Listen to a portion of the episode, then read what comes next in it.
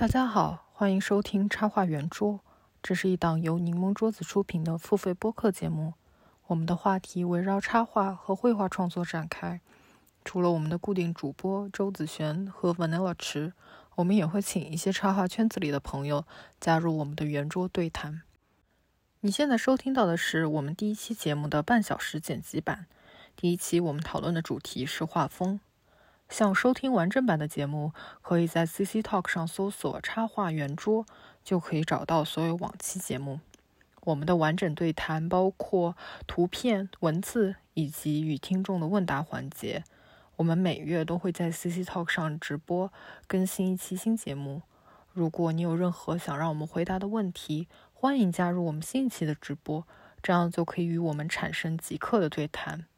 接下来，欢迎收听我们关于绘画风格的讨论。对，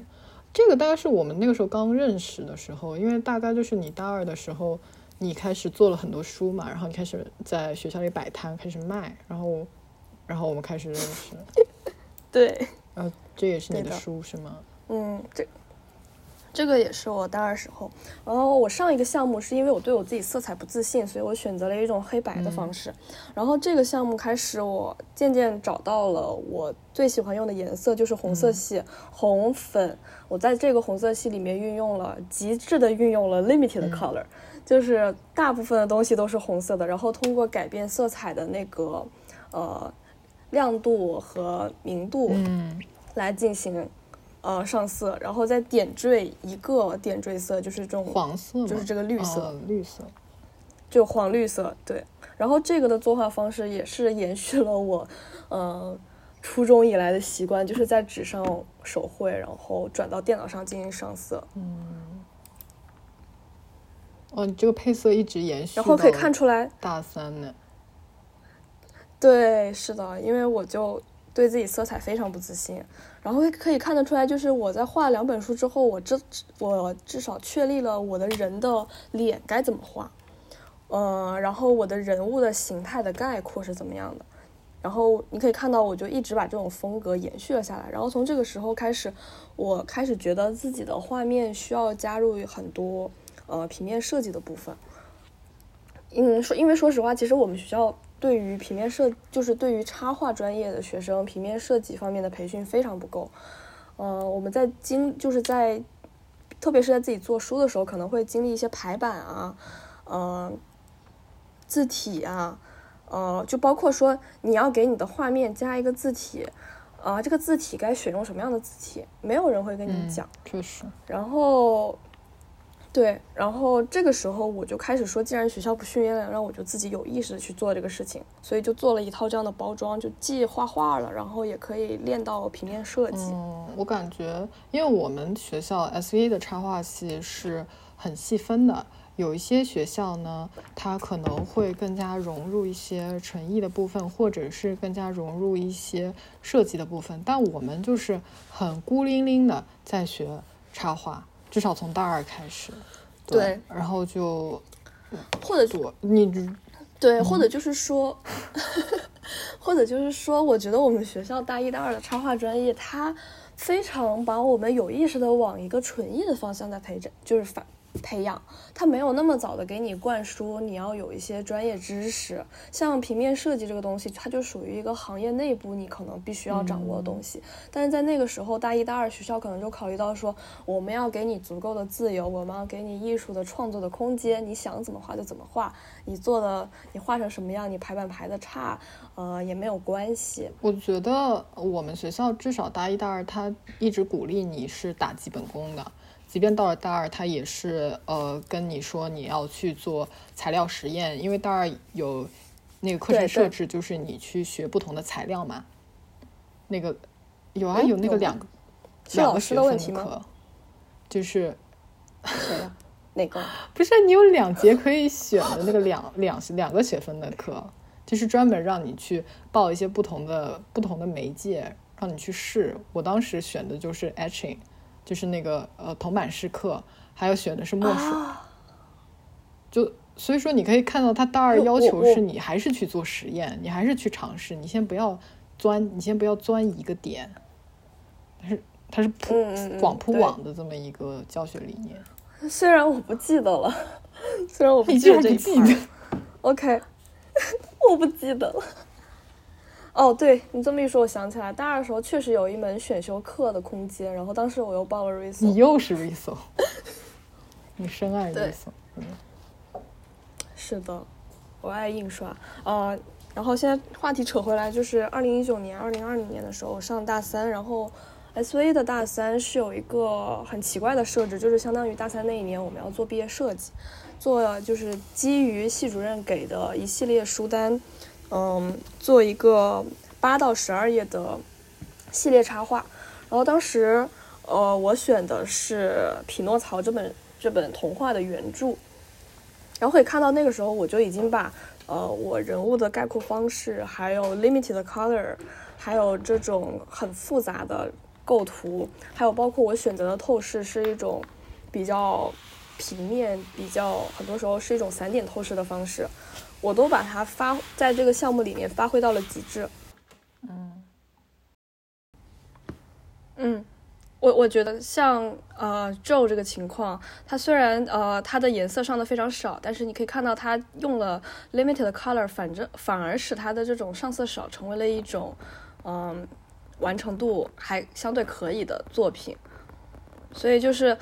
我觉得 limited color 这个用法比较像，呃，穿衣服。你穿衣服，你知道自己身材可能有一些缺陷，比如说有小肚子或者怎么样，你就会选择去穿一些。宽松的，或者是可以通过一些剪裁来修饰你自己身体的方式，我觉得画画也是一个样子的，就是你知道自己的长处，那你就尽量去发挥它，去凸显它。然后你知道自己的弱处，你也不去避讳它，你会选用一种更聪明的方式去把你的弱处，在一种以一种比较慢慢渐进的方式，呃。提升，不要一开始就是我哪个不会我就专攻着那个画，然后画面中大量充斥着自己的弱点，你的自信心也会非常受挫。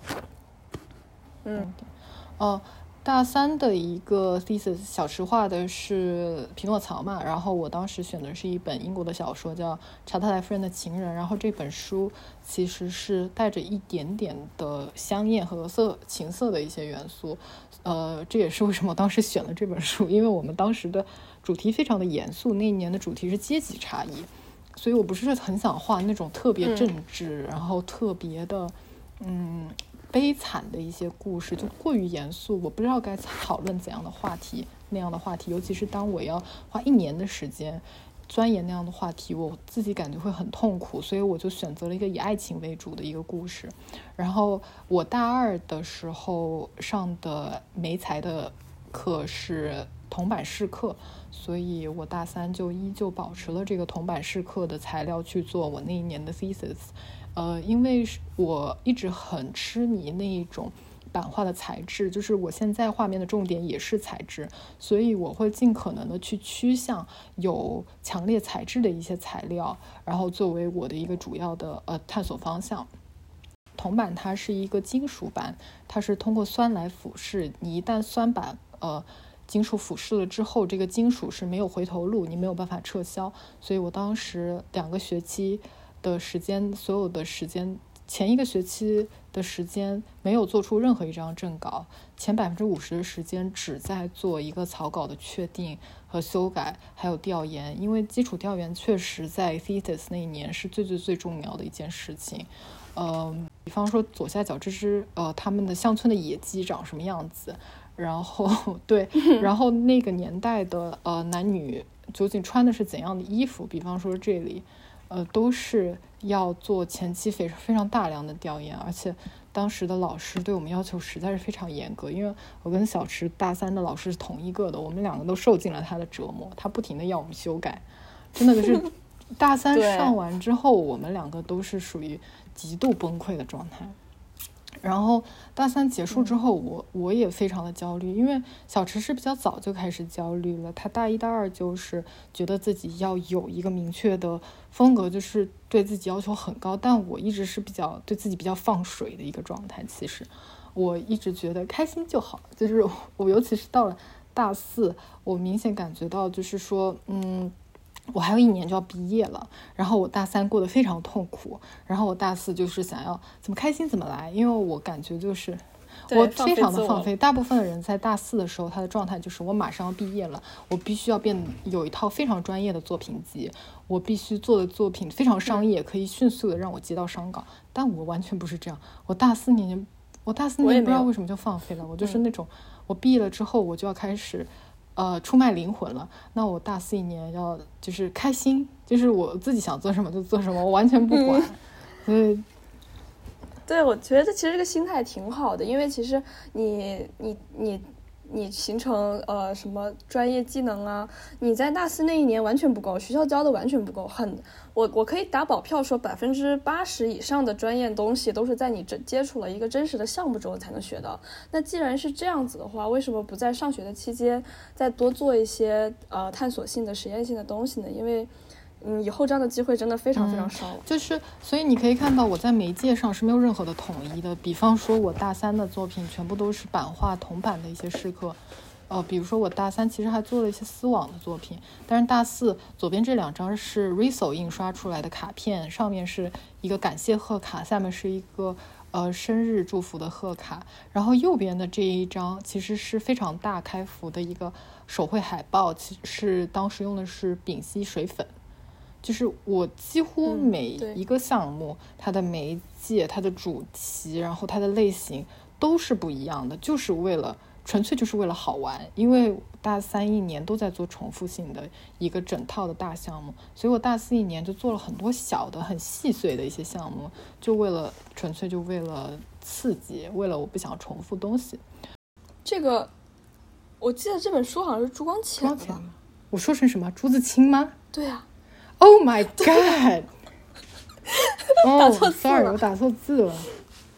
什么朱？怎么写成朱自清啊？我真的无。我也在好奇。好吧，我写一下朱光潜。OK，就是嗯，他其实这里讲到，也就是眼界的一个解放。因为这一篇他讲的是谈美感教育，是在谈呃谈素养、谈修养这本书最后一篇文章。它其中一个部分讲到你要。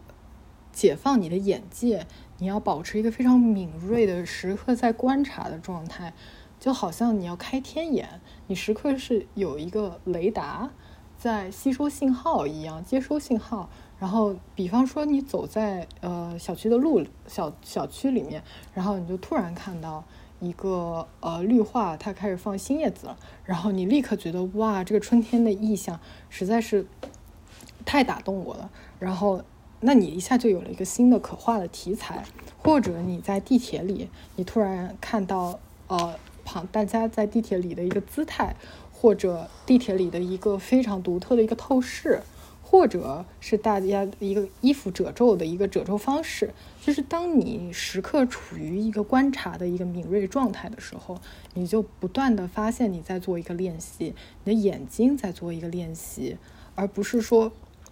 而不是说你必须要动手，你必须要画才是一种练习，它并不是这样的。可是问题就是，大家大部分的观察的状态都留给了网络，都留给了那个社交媒体，所以越来会越来越觉得这个训练变得非常的难。其实很多时候，基本功的一个训练，尤其是素描的一个训练，老师在做的所有的努力，都是在逼迫学生多做观察。第五趴，也就是说画风的一个品牌价值，因为我们一直以来就是从一个很创作的角度来讲绘画风格、视觉语言这个事情，但是我们不得不承认的就是插画它是一个非常商业性的一个行为，我们并不是纯艺术家，我们是商业艺术家，就是 commercial artist。对，嗯，也就是说，我们其实不仅是一个艺术家，我们其实可以把自己当做一个独立的一个。自由职业一个商户来看，因为你是要做自己的一个个人宣传，然后你要去经营自己的铺子，可以这么说，你要放上你的新作品，也就是你的新产品，然后你要去做自己的那个账务，就是你要做会自做自己的会计，然后你要做自己的收账，你要做自己的税，其实你就是一个呃独立的一个商业个体户。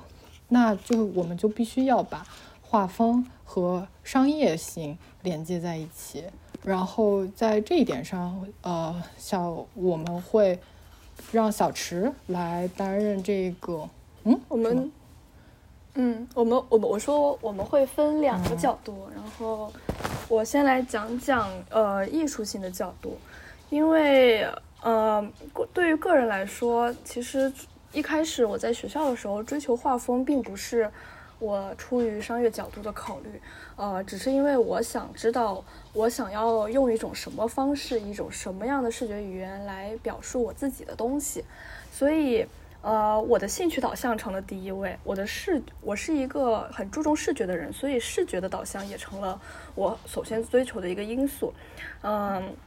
所以。可以说，上学的时候，我所有的东西都是我想怎么做就怎么做。然后，对于画风的追求也是，我想要我的画被人记住，是我一些非常自私个人的念头。然后，像现在，呃，我觉得我的画风也没有说在呃艺术性方面做得非常非常好，只能说是我把我的画风，呃，我的个人的一些艺术性的探索和商业的风格尽量做了一个平衡。因为从长远看来的话，我们都知道，就是，呃，像呃过去一个时代有很多呃像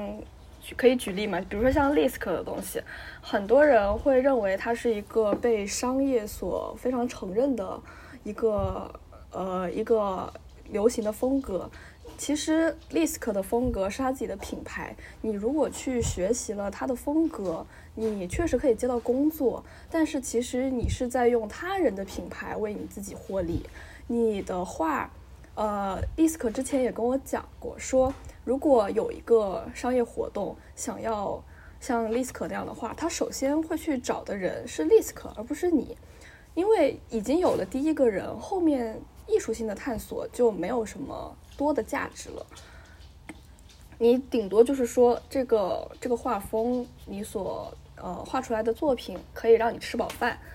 嗯，所以就是说我鼓励大家会多去做一些艺术性方面的探索，因为我们的职业生涯很长，我们的一辈子可能，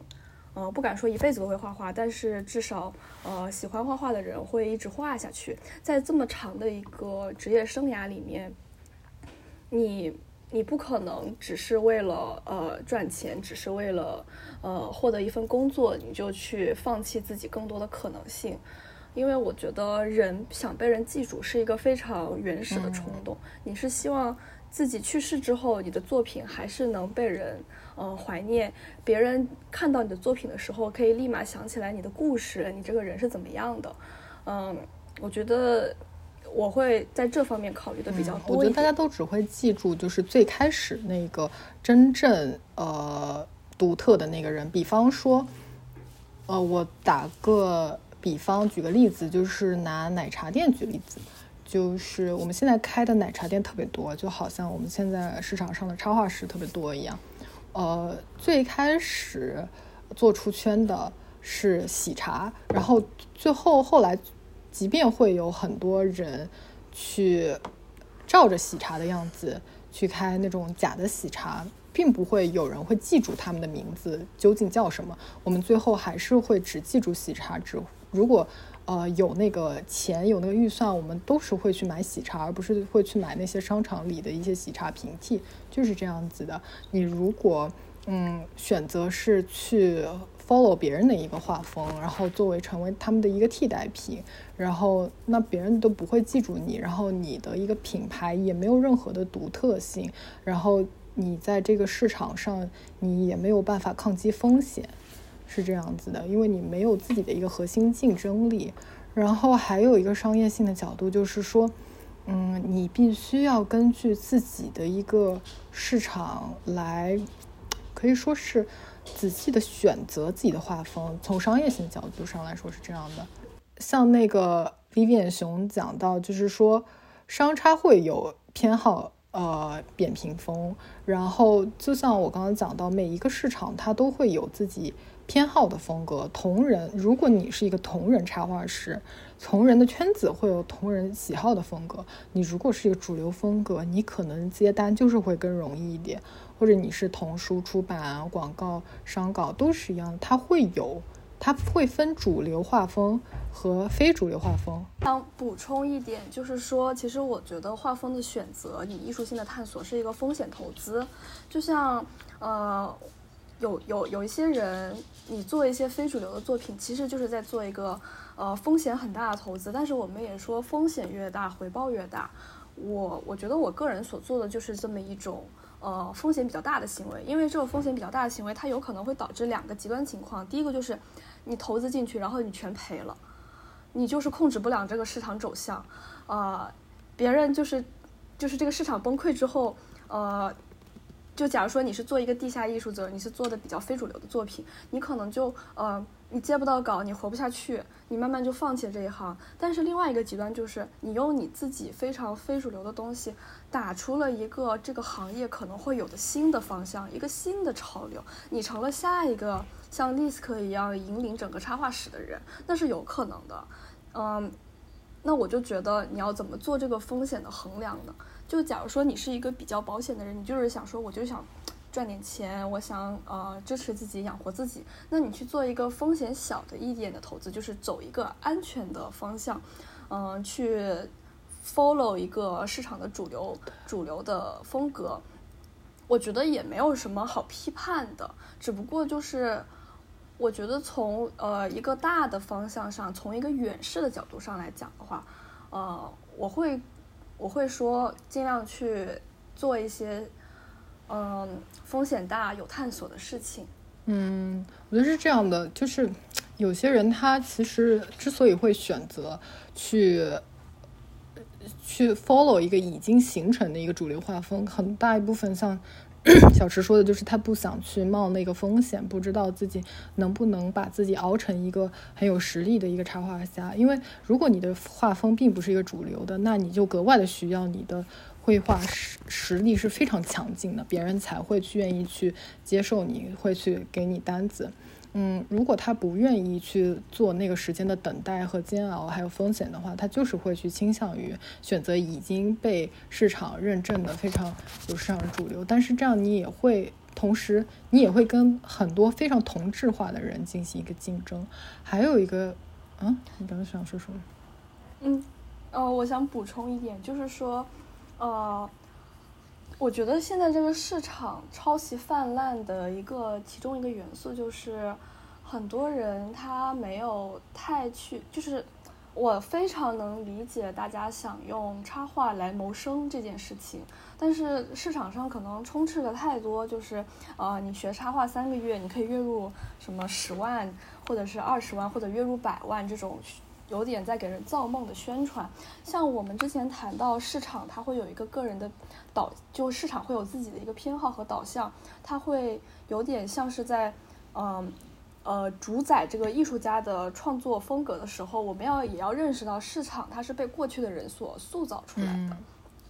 像市场所所做的也是一个，像一些品牌呀、一些呃工作呀、一些比较大的活动啊，他们也是在做一个风险投资。很多人会倾向于做一个安全的选择，去选择一种呃市面上大家都会比较喜欢、比较接受的风格。它，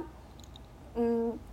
它反过来就是在限，它就会呃，它也会在限制你作为一个插画师的。呃，一个对于风格上的探索，就假如说，呃，你想在这次的项目里面做一些新东西，但是你的甲方他是不一定愿意这个事情，因为他们不愿意承担你做出新东西可能会呃被人不喜欢、不受欢迎的这个风险。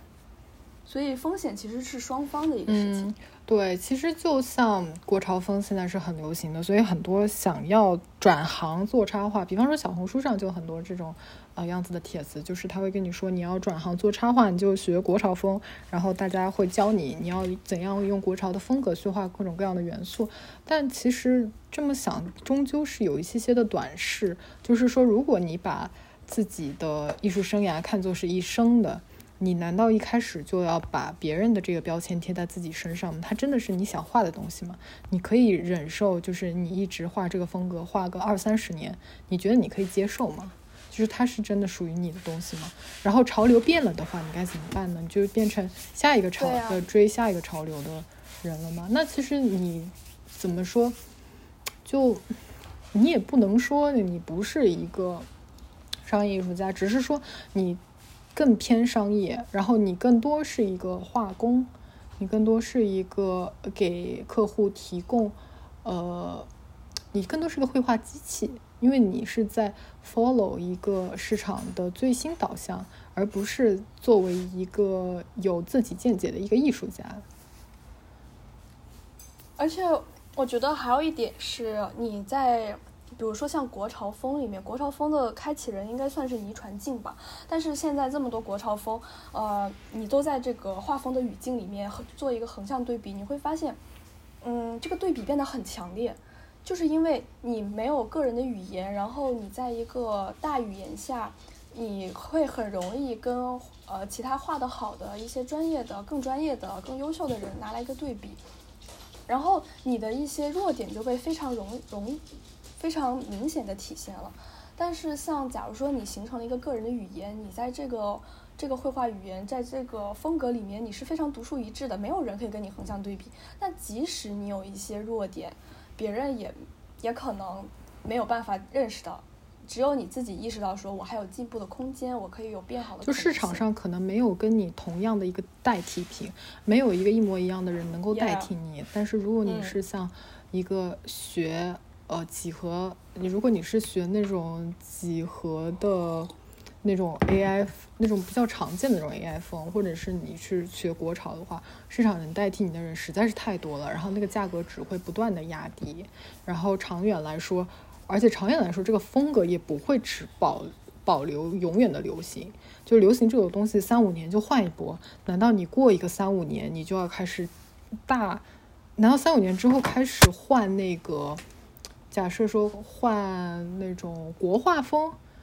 那大家看到任何 大家看到国潮的东西就会觉得很土，你知道吗？立刻就会觉得很土，然后所有人都会抛弃你，那这个就很可怕。我觉得实力强的人他换风格没有问题，但问题就是说，如果你太短视的话，你会忽略很多基础方面的训练。你在转型的时候，你的局限会非常大，因为你没有参考了，你没有跟你横向对比的人，比你更优秀、画的更好的人可以拿来参考了。你失去了这个参考标准，你就一下子不知道怎么画了，这很正常。嗯，确实很多人会受到，就是你要养活自己，就是你必须要立刻。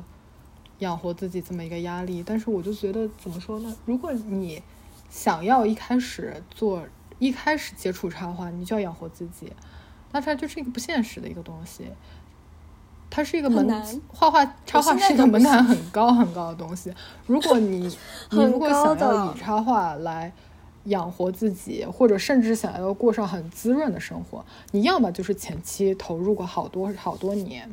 然后你开始慢慢上路，开始接活，呃，你要么就是去换一个更来钱的途径，你你去做金融好了，说不定更赚钱一点。他说希望老师后面对话能够再具体举例一下如何从其他艺术家身上学习呢？因为自己看其他艺术家的图容易走马观花，就只能看到一些表面的东西，很难像老师一样去深入学习，或者能学习到他们的创作思维。呃，比如小池老师讲到 Paul Cox 的话，学习到的地方，我就 get 不到同样的学习点。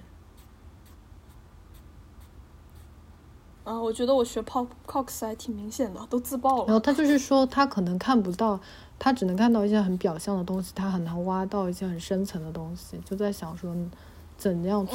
看得更深。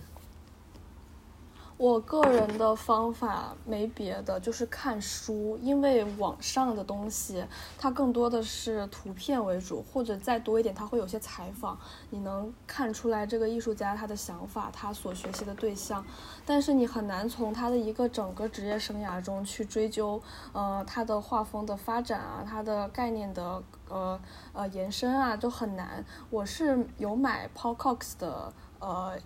就是关于他的书，我都有买。然后像我学习的艺术家，我也是尽量买实体书，因为，嗯，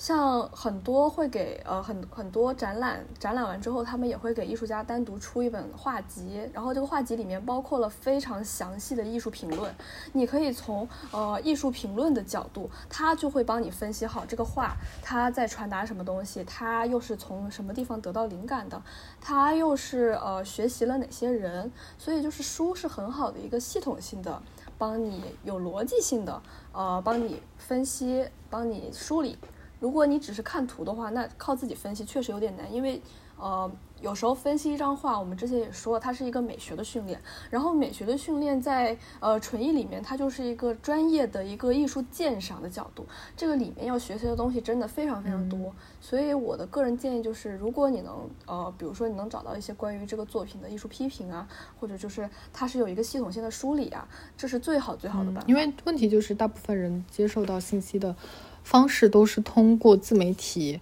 然后流媒体，就是网上的这些媒体，它给你呈现出来的信息是很碎片化的，非常短平快，它只会给你一个九图，最好的给你一个十八图，然后有一些给你一个一百字的文案，它如果给你一个三百字的文案都算多了，那你很难在一个非常短暂的文案或者是非常呃少的一些图片中得到一些什么有有浓度的信息的。或者是一个非常系统性的信息，尤其是你在没有那个分析能力的时候，你是很难看出来这个艺术家究竟优秀的点在哪里。这个时候你就需要系统性的学习。比方说这张，呃，毕加索，那么你就需要去了解到毕加索一生的一个生涯，他最开始的一个学习，呃，他最开始从怎样的起步，然后他最后。每个阶段怎样的发展，他这个阶段究竟是为什么发展成了这样？然后他这个阶段独特性在哪里？就是书会很好的教你怎样去看，怎他会引导你去发掘这个作品的闪光点。就你可能在看完你在看毕加索的书之前，你就觉得啊，他这个东西感觉很没就。因为你看多了，你会觉得也没有什么独特性，就感觉挺普通的，你也不喜不怎么喜欢他。但是有可能你读完他的书，你看完很系统性的分析之后，你一下就意识到他的闪光点，就觉得天呐，他真的是一个伟大的艺术家。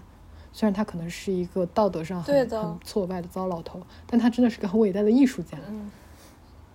是的，是的，尤其是我之前对于呃。呃，后现代主义对于比如说像达达派那一块儿，我不是非常感兴趣。就像杜尚，我觉得他就很多人他呃抄袭或者是借鉴的时候，他会拿杜尚举例子，他觉得自己抄袭也只是拿一个现成品，呃拿过来用，呃做一个再创作没有任何问题。但是你如果仔细的去读一下杜尚他的生平，你会发现他的那个他的这个行为在艺术史上，它是一个概念性的革新。它这个行为本身就是一种破坏性、解构性的东西，这种解构性你不能拿来作为你自己去剽窃别人作品的一个借口。所以说，包括像杜尚有很多有意思的作品，它都没有被展示出来。这就是为什么更呃，如果可以的话，可以去看一些线下的一种系统性的展览，因为展览它是有帮你整理好一个陈列。如果尤其是一个艺术家，他的呃。回顾展的话，那就是更好。然后他会帮你陈列好他一开始学艺术到每个阶段的发展，他会给你解释为什么他发展成这样，然后他会告诉你怎样去欣赏这个阶段的艺术。这都是非常好的一些审美的培养，然后培养你的分析能力。然后你如果找不到一些更小众的一些艺术家的信息，你可以去寻找一些大众一点的艺术家，比如最。一些非常出名的摄影大师，非常出名的纯艺大师、电影大师，就是越出名的人，他的信息给的越多、越详实，然后你就可以有以这样的呃工具入手来提高自己的一个审美能力。